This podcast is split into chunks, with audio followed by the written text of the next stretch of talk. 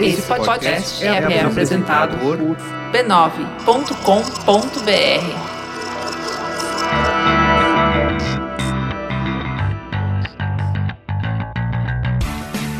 Olá, eu sou Alexandre Maron e esse é o Zine, um programa com conversas profundas sobre assuntos aparentemente banais. E você está notando que, de forma incomum, eu hoje falei a frase inteira. Eu geralmente deixo a frase para Luciana completar. E hoje não, e hoje eu tô falando tudo. Então, o motivo é simples. Luciana teve neném. Teve neném hoje, aliás. E aí, temos uma convidada muito especial uma amiga querida que eu chamei especialmente para estar com a gente durante essa fase em que a Luciana está numa licença maternidade por tempo indeterminado. Ela volta quando ela quiser. E essa pessoa.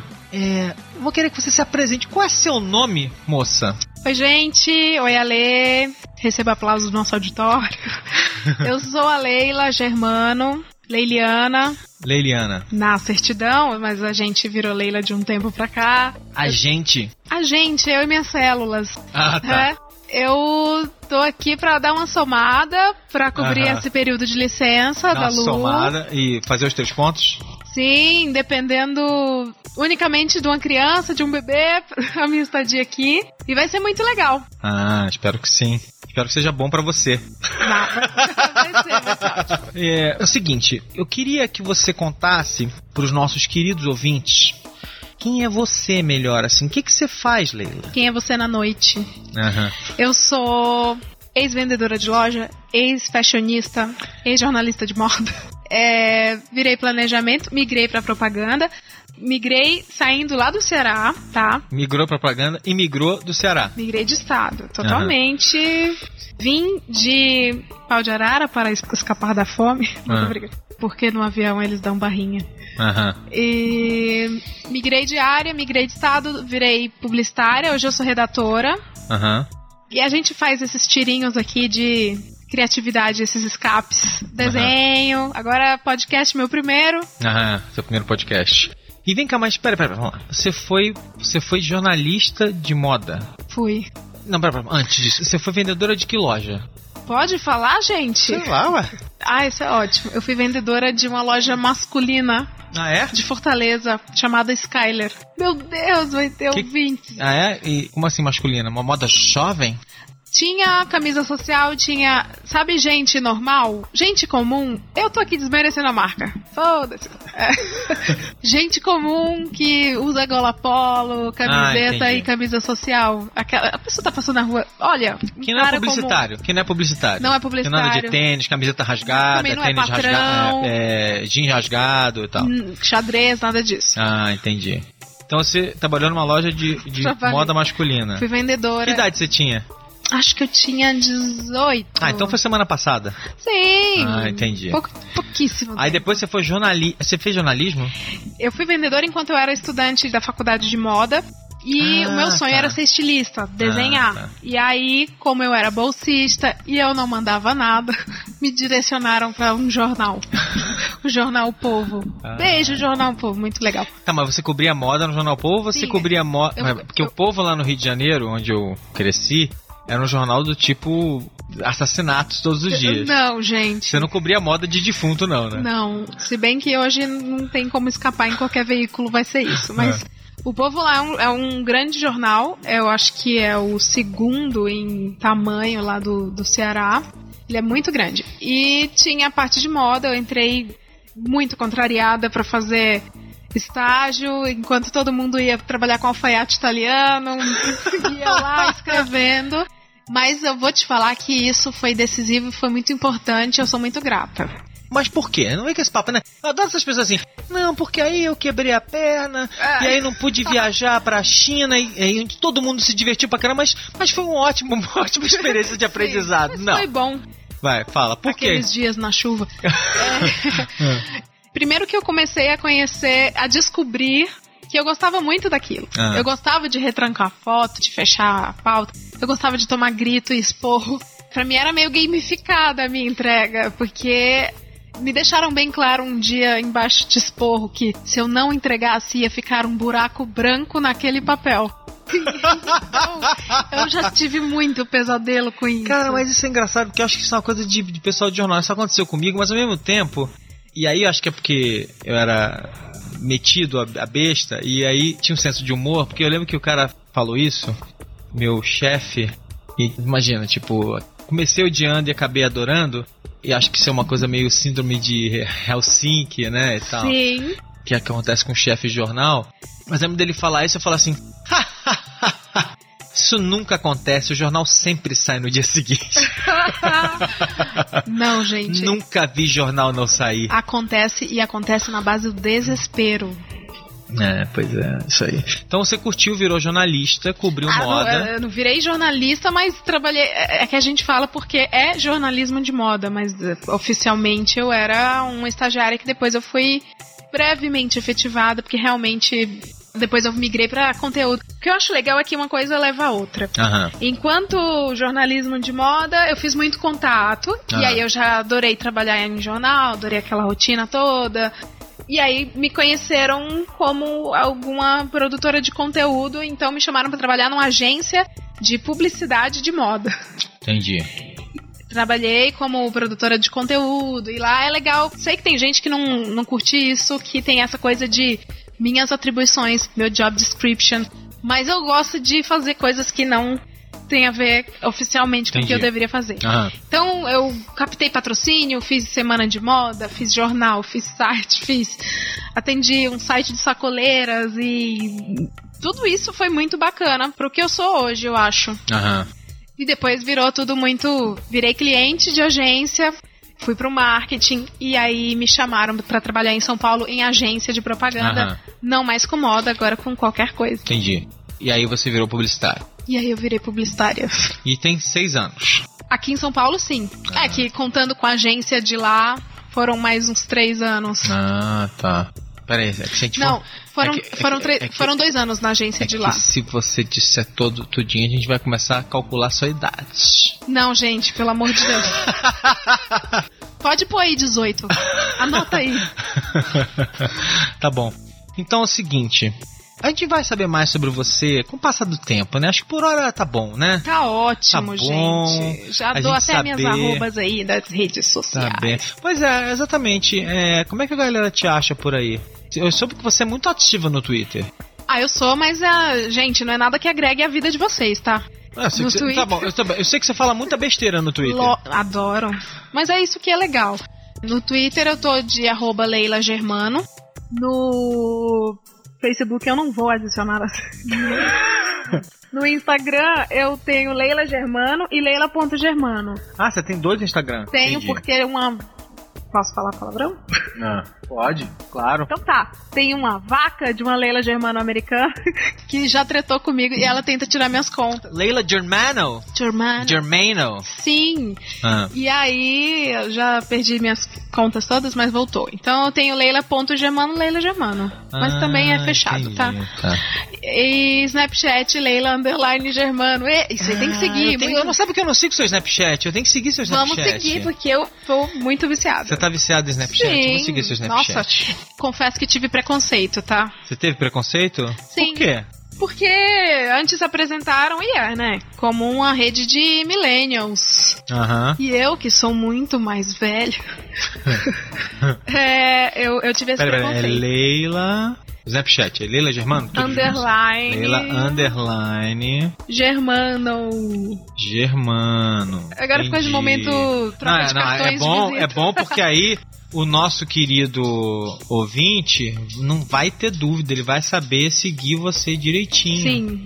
O que, que será que a Leila Germano colocou hoje no Snapchat? Hoje eu Que coloquei é, o- uma despedida de um colega de trabalho, que eu entreguei uma caixinha, teve um momento muito emocional. E na caixinha ele abriu chorando e tava escrito decepção. Não tinha mais nada dentro. Ou seja, vocês trollaram um amigo de vocês. Sim, foi tro troll no sentido, no sentido de maldade. Nossa, gente. Ah, se faz isso comigo, eu pego a decepção e rasgo a decepção na frente de vocês. Mas é isso, é pra trazer aqueles sentimentos mais primitivos. É. eu- aí eu ia pegar a decepção e escrever ódio. E aí é. É, É, pois é, tipo assim. Então, é. Já é o suficiente, né? Tá já até. ótimo. A pessoa já vai até seguir você no Snapchat. Muito obrigada por esse espaço. Então, queria começar a falar do assunto da semana. Estamos de volta, né? Esse é o episódio número 29 do Zing. Ficamos no hiato de algumas semanas. A, a Lu fez um episódio, depois entrou já. Ela já falou, cara, não dá mais, eu vou ter neném. A Lu teve neném hoje, no, assim, pra você que está ouvindo já faz alguns dias, mas pra gente que tá fazendo hoje, a Lu teve neném hoje. E... Parabéns pra Lu, né? bom. Parabéns. Isso, nova mamãe. Eu vi, eu vi a foto, uma lindeza. Vou visitar já já, assim que der, né? Assim que a Lu liberar. É uma lindeza. Né? Então, Ah. é isso aí. É o terceiro bebê do meu dia hoje. Ah. Então ficamos nesse ato. Esse é o episódio 29, ficamos nesse ato. Eu tô chamando isso aqui de volume 3, porque afinal de contas, temos uma nova apresentadora, não é mesmo? Que vai cobrir a licença maternidade da Lu. Eu queria propor um, um tema hoje, que na verdade é, você meio que propôs esse tema, né, dona Leila? E que eu acho que tem tudo a ver com tudo que a gente tem discutido no Zing, que é a ideia da narrativa da autoimagem. Né? E você fala de Snapchat, você estava falando de Instagram, você cobriu moda.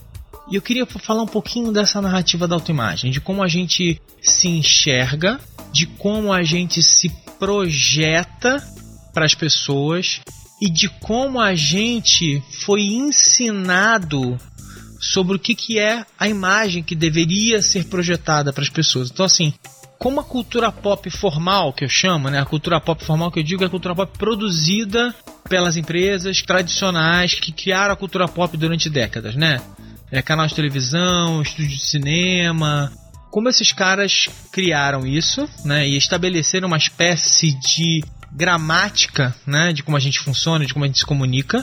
E depois, o que é lindo nessa história, né? Quer dizer, a gente já consumiu e modificou isso naturalmente, mas no momento em que o poder de comunicação se acelerou, né?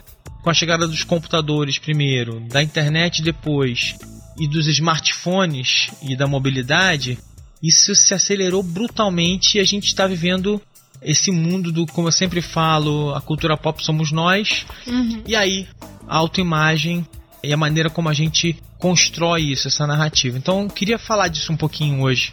Vamos É, lá. eu vejo isso acontecer o tempo todo, e a gente acaba de vez em quando falando um pouco desses personagens, e eu queria ir abrindo um pouco, falando um pouco de cada um desses segmentos. Assim. Então, primeira coisa, naturalmente, a primeira parte, talvez, da discussão é o discurso da beleza.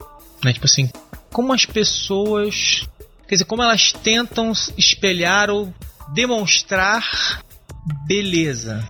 Como é que você, assim, você, você é mulher com toda a pressão machista que você sofreu a sua vida inteira. Eu não posso falar por você, mas eu espero que você esteja isso esteja mudando pra você pouco a pouco, embora tenha certeza que você continua sentindo ela no dia a dia. Como é que você enxerga a narrativa de beleza? Nos tempos de hoje, eu acho que a gente tá se encontrando. É, a gente tá tentando ser menos cruel com a gente mesmo. Como mulher e profissional, eu tenho uma experiência sanfona, mas falando psicologicamente também. Ah, Porque durante muito tempo eu acreditei que profissionalmente, se eu fosse muito bonita, ou se eu me permitisse ser muito bonita, me arrumar muito, e eu não sei se a maioria das mulheres pensa assim, mas foi como eu compreendi a moda e a publicidade através dos tempos. Se eu fosse atraente demais, isso seria negativo pra mim. ah, E eu acho que durante um período em que fui, porque esse, tempo já passou, ah, realmente atrapalha. ah. E aí, Pera, pera, mas vamos lá. Eu queria que você elaborasse um pouquinho. Atrapalha por quê? atrapalha a percepção. Isso é uma. Gente, Primeiro- pelo amor de Deus, é uma impressão pessoal de vivência pessoal. Não, não, mas vamos lá, vamos lá. Acho que é, pode deixar que eu vou te perguntar e também vou falar um pouco sobre as minhas impressões e tal, não sei o quê. Mas assim, atrapalha a percepção. Até porque isso é a sua impressão e a gente vai tentar elaborar isso um pouquinho. Atrapalha a percepção. Isso É. é fato. As pessoas Sim. enxergam você de uma maneira Isso pode estar certo ou errado, mas elas enxergam. E principalmente porque a história das pessoas faz com que elas mudem, né? Tem, tem toda uma, uma sociedade que passou por uma série de estereótipos. E em algum momento nessa linha do tempo, a mulher bonita, ela é limitada intelectualmente, sabe? Ela foi, foi vista assim. Tá? Sim, e a gente acaba absorvendo isso. Porque a mulher durante bom, até anteontem, né? A mulher ela era pressionada até para ter menos bagagem cultural e pronto, né? Assim, ela, ela, era menos pressionada para estudar, ela era menos pressionada, ela era pressionada até para não estudar. Eu lembro da minha mãe falando de coisa do tipo: meu pai achava que eu não precisava terminar. Como é que é? Aprendi a ler e escrever, tá bom. Aprendi a fazer conta Sim. de mais, de somar e subtrair, multiplicar e dividir, ler e escrever, tá bom. A criação da gente teve essa carga, mas hoje tá mudando muito. Acabou que nesse tempo eu comecei a fazer do meu corpo um rascunho. E a minha mente foi junto, sim. Hum. Eu fui estudando a batida perfeita de que imagem eu deveria passar. Entendi. Para os homens, para as mulheres, para o ambiente de trabalho. Uhum. E aí, nesse, nessa época toda, eu, eu engordei, eu virei uhum. marombeira. E sempre a gente acaba numa expectativa de agradar e de ser bem sucedido em diversos setores da nossa vida. É. Isso antes de vir o boom das redes sociais, tá? É. Quando veio, a gente passou a, a se editar mais. A gente, você e suas células. eu e minhas células. Não, agora eu tô falando da. A gente, mulheres. A, a gente todo mundo, né? Tá. Até os homens entram nas redes sociais a gente escolhe como a gente Não, vai. Mas, eu, mas assim, eu acho que a discussão sobre as máscaras sociais, ela é indiscutível. Ela, ela acontece para mim e para você. O tipo de expectativa e pressão que eu e você sofremos é que é muito diferente. Muito diferente. Né? Eu tenho certos tipos de pressão que são eh, sei lá, eu tenho que parecer mais forte. Isso, são estereótipos babacas, mas que eu acho que são muito de verdade, assim, são muito menos. É, eu acho que a pressão em mim, sem dúvida, não é muito menor, porque eu não preciso. Quer dizer, pelo menos eu, eu sempre senti assim. Não posso falar para todo mundo, mas eu sempre senti assim. É claro que eu, eu já fui mais gordo, mais magro, tô no meio do caminho agora, mas assim, tipo, eu senti que eu precisava ser mais magro, né? Então, assim, tipo, não tem comparação com a pressão que eu sempre vejo mulheres sentindo. E que eu acho muito bom que as mulheres hoje estejam é, se negando, pelo menos algumas delas, claro, né? Se negando a ceder, né? Isso é fantástico. Gera uma empatia, gera uma. dá uma força coletiva muito grande. É. Porque, porque assim, a parte de dizer assim pra mim, não, você tem que parecer mais forte, você tem que parecer mais. Assim, eu, eu acho uma pressão que eu acabei não completando assim. Eu acho uma pressão fácil de, de lidar. Tipo assim, claro que você, dentro da sua experiência, e se você for um mimiseiro, você vai falar assim: ai, que droga, eu também eu tenho que parecer forte, eu tenho ah. Você pode sempre achar que é tudo muito difícil, mas se você der um passo para trás e se comparar com tudo que você vê na média uma mulher sofrendo, tendo que ser bonita, forte, cuidar de um monte de coisa, trabalhar, cuidar daquilo, não sei o que, babá, e ainda por cima sofrer a pressão de parecer digna, é, é, sabe? Tipo, todas aquelas coisas absurdamente idiotas que uma sociedade machista impôs para elas, é muito louco. Né? Assim, eu, eu, eu, não sei como é que vocês aguentaram tanto, tem, tem um sofrimento para não parecer sofrível e né? nem sofrida. Uhum. E aí é um desgaste também, a cobrança positiva demais das ações, o não relaxamento da gente, sabe? Mas isso tem muito a ver talvez seja consequência das nossas relações. Uhum. E aí a gente acaba trazendo essa bagagem de imagem junto, uhum. por consequência mesmo. Porque com o tempo. É, as pessoas vão amadurecendo e vão se aceitando e vão se compreendendo e a maneira como elas se cultivam fisicamente e a sua imagem uhum. e o seu discurso no dia a dia, na vida, nas redes sociais, isso vai mudando. O Alê de hoje deve ser muito diferente do Alê de seis anos atrás. Muito melhor. Muito melhor. e comigo o, o, testemunho é o mesmo, assim. Eu hoje não digo coisas e não penso coisas sobre mim que eu pensava há um tempo atrás. E... Mas eu, eu tenho uma sensação muito maluca que é o, é o produto da, do, do, do, do, amadurecimento, não do envelhecimento, vai. Que é assim, toda vez que eu olho para trás, eu me pego me achando bobo. Mas é muito engraçado, porque assim, não é 10 anos atrás. É 5. As, memórias, as memórias do Facebook estão aí para requentar isso. Não, mas, mas bobo assim, tipo, cara, como é que eu pensei isso? É bobo assim, bobo assim, ah, não acredito que eu, que eu acreditei nisso, que eu pensei ah. nisso, que eu tive essa ideia e achei que isso ia dar certo, não sei o quê. É bobo, e você fala assim, cara, mas eu, não é que eu tinha 20 anos de idade, eu tinha 30, eu tinha 35. Eu não era mais um moleque. Eu era um homem formado, com milhões de coisas que tinham acontecido na minha vida. Eu ainda era bobo. Eu ainda era. Ainda tinha um. Eu ainda era inocente. Eu ainda cometia erros assim absolutamente primários em coisas que eu achava que não devia cometer. Então é muito engraçado, assim, você continua. Aí você, aí você olha para você hoje e fala assim, não, mas agora não. Aí eu, eu tenho certeza, daqui a dois anos eu vou olhar para trás e vou assim. Eu, eu, bobo. Bobo, bobo. Mas é que a gente é, a gente é o conjunto de informações que a gente adquiriu durante toda a nossa vida. Então, a gente diz que são só as crianças, mas nós somos seres em construção e a gente acaba sendo muito cruel, porque a gente sempre acha que no atual momento é o momento da plenitude. Mas daqui dois anos. Então. Região do mal. Enfim, mas assim, a gente tá falando. A gente acabou falando um pouco de estética aqui, né? Quer dizer, então tem essa pressão. Tem sim uma pressão estética, né? Tô gordo, tô magro, tô loura, tô louro, tô barbado, tô isso, tô aquilo. Quer dizer, a gente tenta projetar o quê, né? A gente tenta se encaixar aonde, né? Quer dizer, porque de acordo com a cultura que a gente tem, né? Talvez se eu, se eu for de um grupo social X, eu vou querer aparecer com barba. Se eu for de um grupo social Y, eu vou querer aparecer sem camisa, porque isso prova alguma coisa. Talvez se eu seja de um grupo social S, eu vou querer aparecer alguma. É, é muito interessante como a gente vai se apegando a, aos ícones do nosso grupo social, né? Sim, tem, tem sempre um formador de opinião da uma referência de tem imagem símbolos, pra gente, é, tem símbolos. Exatamente. E parece, né, quer dizer, isso também eu falo bastante isso, né? A gente às vezes as pessoas são muito inocentes, às vezes, em, em, achar que elas são originais quando todo mundo faz parte de um grupo, né? Eu faço e todo mundo faz. Então, assim, tipo, eu sou parte de um grupo de eu falo geeksters, que assim, são uns geeks meio hips, assim, camiseta, calça jeans, tênis, um tipo, um tipo de camiseta, calça jeans e tênis, um tipo de equipamento, de tecnologia, de celular, de não sei o que, de computador tal, blá, blá.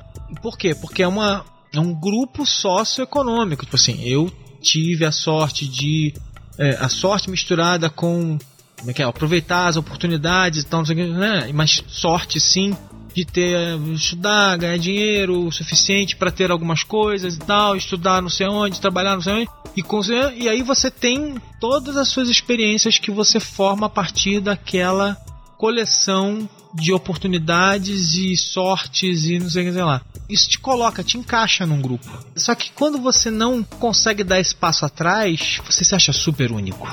E aí você não consegue enxergar que você usa as mesmas camisetas, os mesmos tênis, a mesma calça jeans, o mesmo computador, o mesmo celular, a mesma variação de cor de cabelo, as mesmas gírias, vê os mesmos filmes. É tudo. E você tá dentro de um grupo e você às vezes não. Você... Quando eu mudei aqui para São Paulo, eu tive uma pequena constatação sobre isso pelo baque que eu tive trabalhando em agência, assim, o susto que eu tive, porque eu considero até que os publicitários e profissionais de comunicação tenham essa postura muito mais até com quem trabalha com moda e imagem uhum. muito mais. É, eu ouvi de uma pessoa de agência, da minha primeira agência, que o mundo se divide em clientes, do ponto de vista de publicitário, clientes, publicitários, que são os diferentões, e consumidores. É. E, traduzindo isso para uma linguagem bem pejorativa naquela época, ele falou coxinha.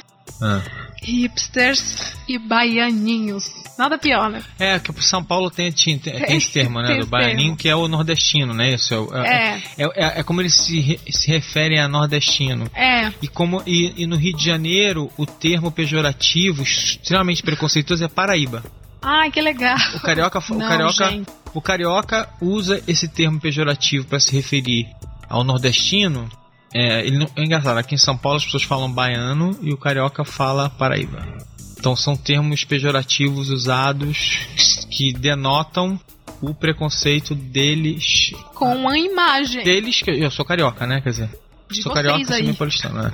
Ah, em relação ao pessoal do Nordeste. Impressionante. É, então, tem a ver com imagem, tem a ver com essa situação de não dar espaço pra trás, não ter essa análise de, nossa, hoje eu tô nessa plenitude toda, mas ano que vem isso vai dar uma. Mas o que eu acho mais engraçado, e eu já vi várias pessoas fazendo isso. Pessoas que eu vejo, e várias, pessoas que eu vejo usando seus uniformes dos seus grupos sociais, chegando no lugar, olhando para os uniformes sociais de um outro grupo, falando assim: gente, que ridículo, todo mundo. Sim. Falei, mano, você é exatamente a mesma coisa. Você, eu e você estamos vestindo isso, isso, isso, só estamos vestindo outro uniforme. Nós somos exatamente a mesma merda, a gente só é outra merda.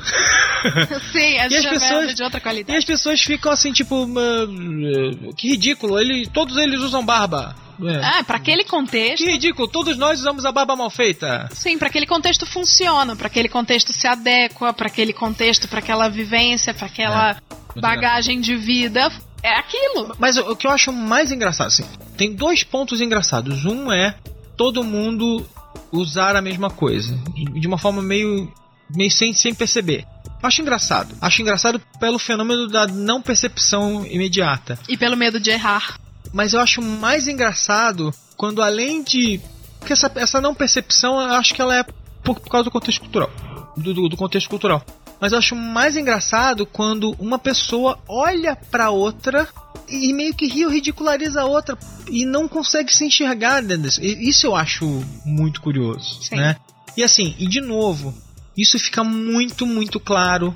Eu sempre falo também, sempre repito essa frase, que é assim, rede social, onde tá tudo registrado, né?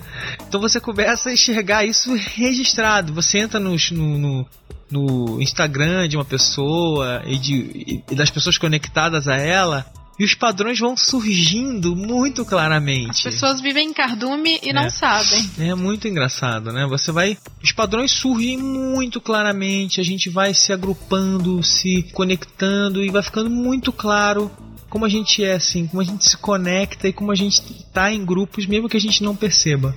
Porque não é uma coisa totalmente. Eu acho que em alguns casos é, acho que às vezes você, você realmente se, se toca e você fala assim: ah, eu gosto mais desse grupo de pessoas aqui porque eles têm a ver comigo. Acho que você sente isso, acho que todo mundo faz isso em algum momento, Sim. né?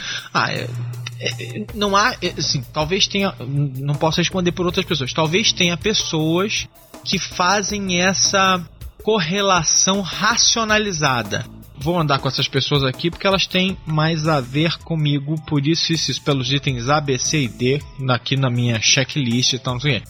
Eu, geralmente, a minha sensação é outra. A minha sensação é assim, eu sinto uma afinidade que é um é um prazer, assim, é uma coisa assim, tipo, é um, é um bem-estar de, de estar com pessoas que eu tenho uma afinidade. E é uma coisa um pouco mais orgânica, digamos assim, né? Tipo, ai, que legal, tô com essas pessoas, eu me sinto bem, a gente conversa e tal, não sei o quê, come churrasco, joga jogo de tabuleiro. Tix, então eu sinto, eu sinto muito isso. Mas olhando para isso tudo, quer dizer, quais seriam hoje os lugares? Acho que na rede social, né? Rede social é, é o cristalizador máximo. E eu lembro o seguinte, né? Teve uma época, Não, pera, conclui a pergunta. Quais seriam os lugares? os lugares onde isso acontece. Acho que rede social, né? Sim. né? Porque eu, eu lembro assim que eu teve uma época e eu não, não, não acompanhei o outro lado da história. Mas teve uma época que eu é, fui um usuário do Tinder, né? Uns- Gente. uns dois anos, Nunca dois, uns três anos atrás mais ou menos. E aí era muito curioso os padrões. Pessoas que tiravam fotos na Torre Eiffel, na Estátua da Liberdade, ou seja, em lugares turísticos. Pessoas que tiravam fotos com animais assim, tipo golfinho, tigre, leão, nos mesmos lugares sempre. Pessoas que tiravam foto mandando um beijo. Pessoas que tiravam foto. Mandando assim, beijo, fazendo V da vitória. Tinha- tem a putz. evolução. tinha, tinha padrões muito claros. Assim, a gente tem essa. É muito engraçado como a gente vai realmente se encaixando. Ne... Agora, por que, que a gente faz isso? Por que, que a gente, a gente procura esses padrões? Eu posso explicar somente do beijo. Ah. Afina o rosto, que é uma beleza. mas. É verdade. Mas é, é um recurso. Mas eu sei disso porque no programa, no Braincast que a gente fez sobre relacionamentos, alguém falou sobre isso. Acho, não sei se foi o Yasuda ou se foi o. Ai, que legal, A Silvia Ferrari que falou sobre isso. É. Mas as pessoas devem estar constantemente em, em, em busca de serem seres sociais, assim. Isso acaba sendo recurso, assim. Mas você acha que elas procuram mimetizar o momento Pra, por quê? Ela, entendeu? Assim, parece que elas viram alguém fazer aquilo, elas vão lá repetir. Eu falei, eu, eu, eu já Neurônio já... espelho e reprodução ah, é? de. Não, tô chutando. Não tá? sei, não sei. Tô sei de nada aqui. disso, não. Tenho a menor ideia. Tô pensando assim, é, é, eu e a Lu falamos um pouco de um assunto parecido com esse em outro momento, vindo de um outro ângulo. Mas assim, as pessoas nessa montagem dessa imagem que elas estão construindo, parece que elas olham ao redor e falam assim: tá bom, peraí, deixa eu pegar um pedaço dessa história aqui que eu vi outra pessoa fazer, é, deixa eu pegar esse pedaço. Mas é uma cadeia pegar... de status aquela garota que tá fazendo o beijinho e o V de Good é, Vibes da frente da Torre Eiffel, ela foi influenciadora da garota que mandou beijinho, o V de Good Vibes no banheiro da balada, que é o, é o que ela.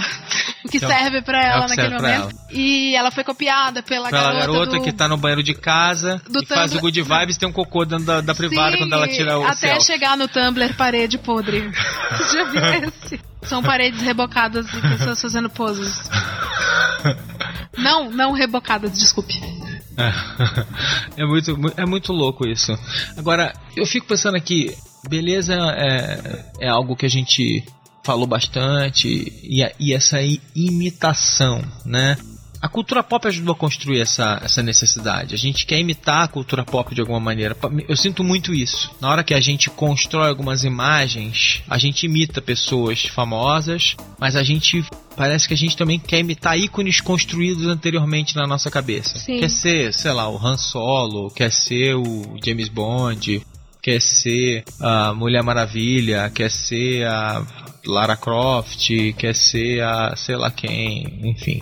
Eu só consigo pensar em personagens completamente idiotas para copiar. Ninguém quer ser o professor Raimundo. Só um parênteses. Deve ter alguém que quer ser o professor Raimundo, sei lá. Ah, mas, mas é verdade. A moda faz isso com muita descrição até. Ah, como assim? Essa reprodução através dos tempos de uma referência que e o cinema também, é. com as releituras e, e as influências de, de, um diretor passando para outro.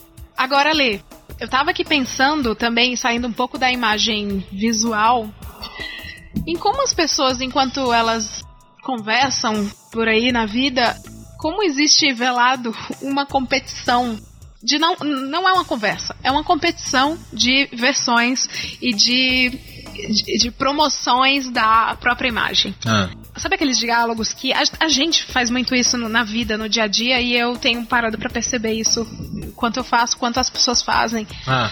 Eu tô fazendo dieta. Hum. E aí o outro responde: Eu faço academia. Vira uma troca de, de autoimagem. Ah. Eu tô fazendo academia e tô fazendo judô. Então eu já fiz Muay Thai. Mas é engraçado, né? Porque outra coisa. Você tá fazendo dieta? Tô. Mas você tá tomando alguma coisa? Porque se você tá tomando alguma coisa, você é meio, você é meio, você é meio capuzão, ah, é, né? Tem, tem, tem o julgamento. Tô. Ah, tá. É, você tá malhando? Tô. Quantas vezes por semana? Parece que tem sempre uma. E dependendo da resposta. Nossa, bem pouco, né? Não vai adiantar. Eu conheço um endócrino ótimo. É, é muito engraçado. As pessoas ficam se esperando.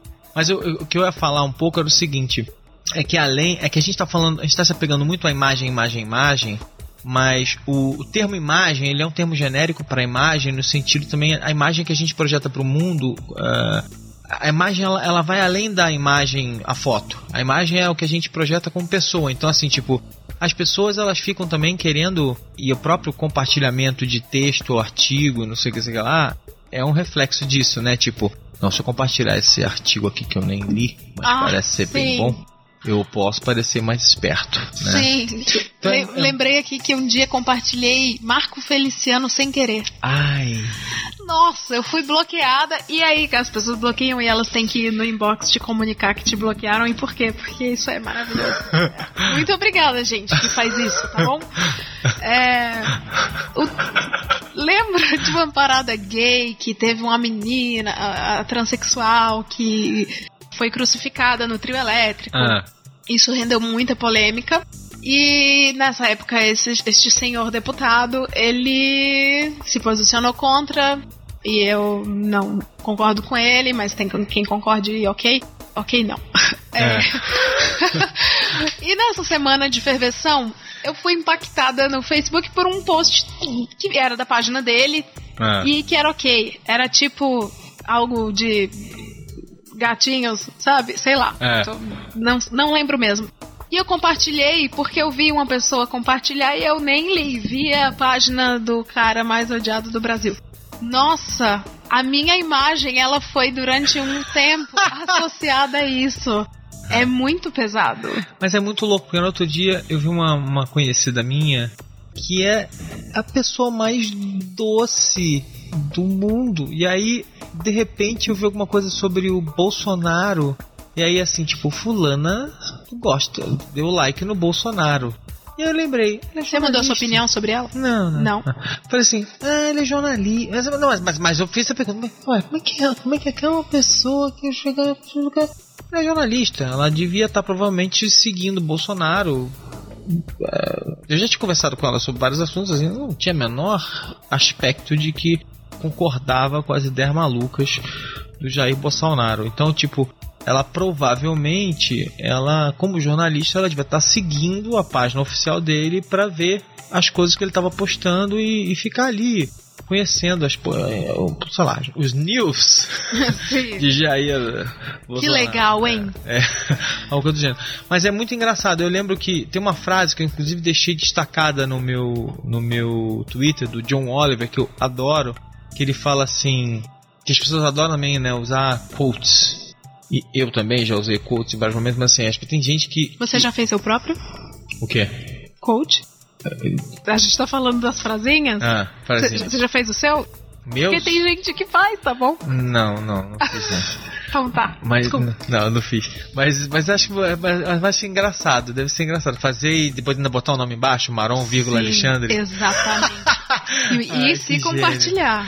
Cara, eu acho que eu vou fazer. Eu vou pegar uma frase bem idiota e acho que eu vou fazer. Tô com uma ideia de fazer isso agora. Vou pensar, vou pensar algo bem absurdo. Então, aí eu peguei. Eu adorei que ele fez uma. Ele botou uma frase e a ironia não está perdida em mim porque eu fiz de propósito. Que ele botou assim: Quotes. The karaoke of ideas. Que é uma zoação, tipo assim, de quando você simplesmente você não tem uma ideia original e você fica usando as ideias dos outros. E aí o que, que eu fiz? Eu peguei a frase dele e tweetei. Então eu usei, ah, ah, entendeu? Ah, ah, ah, ah, ah. E aí eu deixei ela como, é, como é que é? Twitter, tweet, É um Inception isso. tweet fixado no meu, no meu Twitter. Caramba. Amei fazer isso. Amei fazer isso. Mas eu gosto, é claro que eu acho que algumas quotes são legais e pronto, trecho de poema, você acha que você amar essas coisas não tem problema nenhum.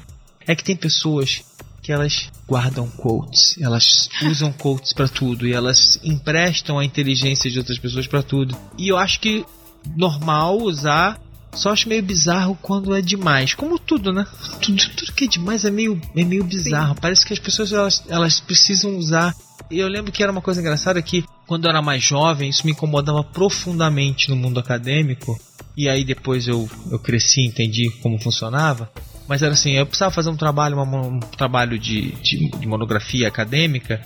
E eu falei assim, pô, mas que saco, tudo eu tenho que citar referência. Não posso ter uma ideia original. Ah, Não, amiguinho, calma. Vai daí, garotão. É que tudo, né, tudo que vem de algum lugar você tem que dizer de onde veio pra não parecer que você tá plagiando os outros. Calma, despe- ah, você tem que construir. Você tem que dizer de onde veio teus raciocínios pra que as pessoas consigam reconstruir. Calma, calma, tá. Então, assim, é muito porque engraçado. senão não assim. vira academia, vira Facebook. É, pois é, enfim. Eu fui aprendendo, eu já falei, eu já fui muito bobo. Eu, eu fui crescendo com o tempo. Eu fui crescendo com o tempo. Tem que ter um trabalho também, é, todo mundo, de se aceitar no passado, né? Você Porque o, passado. o passado da gente é só imagens. É, não, mas é, mas é que eu acho engraçado. E eu acho que por isso que essa história do passado, de olhar pra trás e olhar, e olhar para presente, eu acho que olhar pra trás e se comparar com o presente é muito educativo. Porque você percebe os momentos em que você foi uma farsa de si mesmo. Sim, muito bom isso. E eu acho muito importante você saber isso sem, sem cair naquela síndrome do farsante que muita gente tem, que é outra coisa. Que a pessoa achar o tempo todo que ela é uma farsa e tal. Não, isso é outra coisa. O farsante si mesmo, assim, os momentos em que você olha e se vê naquela foto e fala assim: eu tava fingindo que era outra pessoa aqui. E você se pega e você, em geral, essa máscara só pode cair para você, porque só você sabe que você tava mentindo pro mundo naquele momento. Então, assim, acho que é muito legal se você conseguir olhar para trás e falar assim: puta, olha aqui, cara. E olhar e falar assim: e agora? Será que eu não tô fazendo isso agora? E acho que isso pode fazer você se tornar uma pessoa melhor. É, e sem a cobrança de. Porque naquela época. Isso vale para qualquer época. Naquela época a gente tava conseguindo ser o máximo de nós mesmos naquele momento. É. E ainda há, há muito sempre o que aprender, há muito sempre o que, o que absorver e ser também. É. Nossa, Mário Sérgio Cortado. Não. Então, olha, então acho que é isso. Querido ouvinte, queremos saber o que você acha dessa narrativa da autoimagem. Se você concorda com a gente, se você discorda, como sempre, né? Comente no, no SoundCloud, comente no B9, comente no Facebook. E se discordar, você não presta, você não serve. você não é bonito. Deem as boas-vindas à Leila, né? Vamos E- conversar, Sim. vamos, vamos falar dessas histórias. é, e vamos, né, vamos seguir em frente. Tem muito Zing pela frente. Temos meses agora com a Leila falando muita bobagem. Vocês não têm noção. Ela tá aqui, Não ela hoje está comportada. Não, ela está fico com roupa comportada. de Assembleia de Deus. Vocês não estão entendendo. Ela hoje está comportadinha. Ela é um perigo. Ela como fala bobagem. Então, vocês Ai, obrigada, Lê. Muito legal. Gostei dessa apresentação. É, ela é um perigo. Então, muito obrigado por terem ouvido a gente hoje. Estamos de volta. Tem muita coisa pra fazer ainda, muitos episódios legais pela frente. A gente tá com um monte de tema aqui anotado. É, E o da semana que vem, gente. vai ser Olha, incrível. É. destruidor mesmo. É. então, até mais, pessoal. Até, um beijo. Bye.